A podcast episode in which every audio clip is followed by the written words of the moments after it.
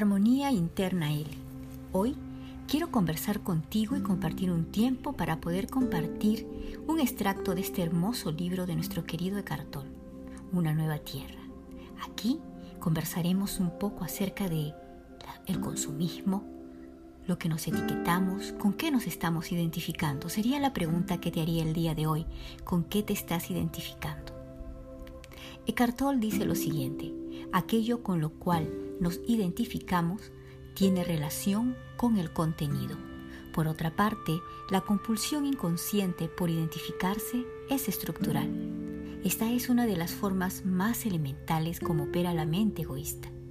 Paradójicamente, lo que sostiene a la llamada sociedad de consumo es el hecho mismo de que el intento por reconocernos en las cosas no funciona. La satisfacción del ego dura poco y entonces continuamos con la búsqueda y seguimos comprando y consumiendo. ¿Cuántas veces te has encontrado en la situación? Compraste la casa nueva. Luego después de dos años ya no sentirás la misma alegría. ¿Te va a identificar una casa? Luego también quizás compras algún objeto. Luego de comprarlo pasa el tiempo y ya no tiene la importancia ni el valor que tú creías que tenía. Claro está que en esta dimensión física en la cual habitamos, nuestro ser superficial, las cosas son necesarias y son parte inevitable de la vida, dice Eckhart Tolle. Necesitamos vivienda, ropa, muebles, herramientas, transporte. Es cierto, quizás hay también cosas que valoramos por su belleza o sus cualidades inherentes. Debemos honrar el mundo de las cosas en lugar de despreciarlo. Cada cosa tiene una cualidad de ser. Es una forma temporal. Recuerda, es una forma temporal, originada dentro de la vida, única y única fuente de todas las cosas, todos los cuerpos y todas las formas. En la mayoría de las culturas antiguas se creía que todas las cosas, hasta los objetos inanimados, alojaban un espíritu y en este sentido estaban más cerca de la verdad que nosotros. Cuando se vive en un mundo aletardado, dormido por la abstracción mental, no podemos percibir la vida. No se percibe la vida del universo. Nos quedamos dormidos, aletargados, expuestos al exterior, pensando que lo que hay afuera tiene más importancia. La mayoría de las personas no viven en una realidad viva, sino conceptualizada. Pero no podemos honrar realmente las cosas si las utilizamos para fortalecer nuestro ser, es decir, si tratamos de encontrarnos a través de ellas. Eso es exactamente lo que hace el ego. La identificación del ego con las cosas da lugar al apego y la obsesión, las cuales crean a su vez la sociedad de consumo y las estructuras económicas, donde la única medida del progreso es tener siempre más, el deseo incontrolado de tener más, de crecer incesantemente, es una disfunción y una enfermedad. Es la única disfunción que manifiestan las células cancerosas, cuya única finalidad es multiplicarse sin darse cuenta de que están provocando su propia destrucción al destruir al organismo del cual forma parte. Muchos de nosotros a veces estamos identificados con los objetos, las cosas, los títulos. Creemos que cuando más tenemos, que cuando más hacemos, que cuando más nos reconozcan, vamos a sentirnos mejor. La parte egocéntrica que tenemos no nos deja pensar. Estamos dormidos, estamos aletardados, como dice Cartol.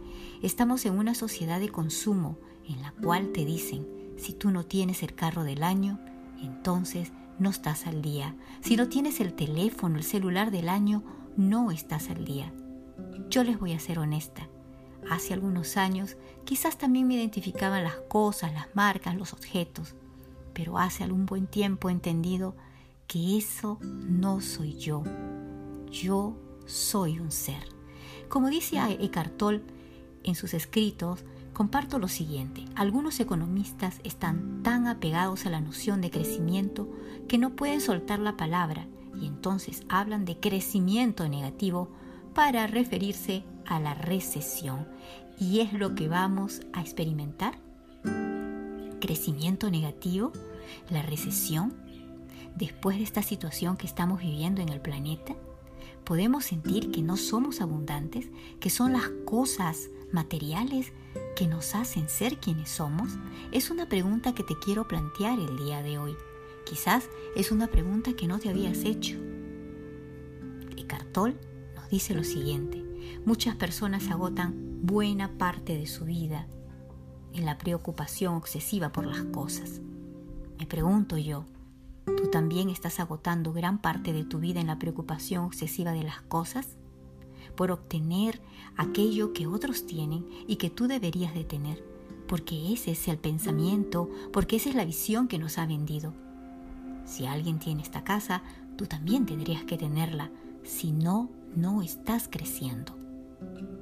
Pregunta importante, ¿verdad? Es por eso que uno de los males de nuestros tiempos es la proliferación de los objetos. Si tú miras, por ejemplo, tu closet, tu casa, mira incluso tu bolso, cuántas cosas has guardado, cuántas cosas hemos acumulado. A veces me encuentro con personas que son coleccionistas de muchas cosas, tienen lugares y espacios totalmente llenos de cosas. ¿Los identifica? o personas que solo visten cierta cantidad de cosas o tal vez visten y compran ciertas marcas. ¿Somos una marca? ¿Tenemos que identificarnos con ello? Cuando perdemos la capacidad de sentir esa vida que somos, lo más probable es que tratemos de llenar la vida con cosas. Y es ahí donde nos tenemos que detener. Recordar que nosotros estamos aquí para vivir una vida plena pero lamentablemente a veces hemos perdido la capacidad de sentir esa vida, de eso que somos, la esencia del ser. Eckhart dice, a manera de práctica espiritual, le sugiero investigar su relación con el mundo de las cosas, observándose a sí mismo y en particular observando las cosas designadas con la palabra mí. Debe mantenerse alerta y ver honestamente si su sentido de valía está ligado a sus posesiones. Hay cosas que inducen una sensación sutil de importancia o superioridad. ¿Acaso la falta de esas cosas le hace sentir inferior?